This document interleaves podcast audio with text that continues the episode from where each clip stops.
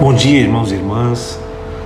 Iniciando mais um período de busca do Senhor. Afinal, a própria palavra do Senhor diz: Buscar-me-eis e me achareis quando me buscardes de todo o coração. É um desejo que nós precisamos nutrir. Como nós temos desejo por tantas coisas, temos desejo de encontrar com o Senhor. Queria deixar para vocês é, nesta manhã um pequeno texto para meditação, está lá em Josué 1, 7 e 8, um texto muito conhecido, diz assim: Tão somente ser forte e muito corajoso, para teres cuidado de fazer segundo toda a lei que o meu servo Moisés te ordenou. Dela não te desvies nem para a direita, nem para a esquerda, para que sejas bem-sucedido por onde quer que andares. Não cesses de falar deste livro da lei, antes medita nele de dia e de noite, para que tenhas cuidado de fazer segundo tudo quanto nele está escrito então farás prosperar o teu caminho e serás bem sucedido. Vivemos momentos que é preciso realmente termos é, coragem e termos bom ânimo, que busquemos força para caminharmos e trilharmos a nossa jornada. Seja a jornada é, de trabalho, que é a nossa jornada de 44 horas semanais, 220 horas por mês. Queremos ter sucesso, queremos ser bem-sucedidos, ter prosperidade em nosso trabalho. E aqui o conselho é que nós é, tenhamos cuidado de estar buscando fazer a vontade de Deus que está na palavra dele. Jesus disse: Aquele que me ama obedece os meus mandamentos. Esse é o nosso grande desafio como filhos e filhas de Deus. Não nos desviarmos durante a nossa jornada, nem para a direita, nem para a esquerda.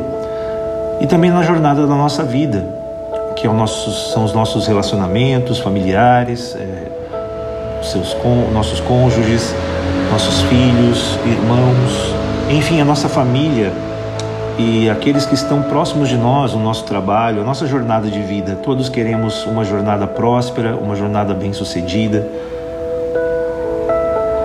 O que Josué nos ensina que nós não devemos pegar atalhos, sair do caminho que Deus estabelece para que sejamos assim, pessoas prósperas, que o nosso caminho vá progredindo, avançando, que nós possamos ter cuidado com o nosso caráter, com as nossas atitudes, demonstrarmos amor uns pelos outros, o cuidado uns pelos outros, daqueles que estão próximos de nós.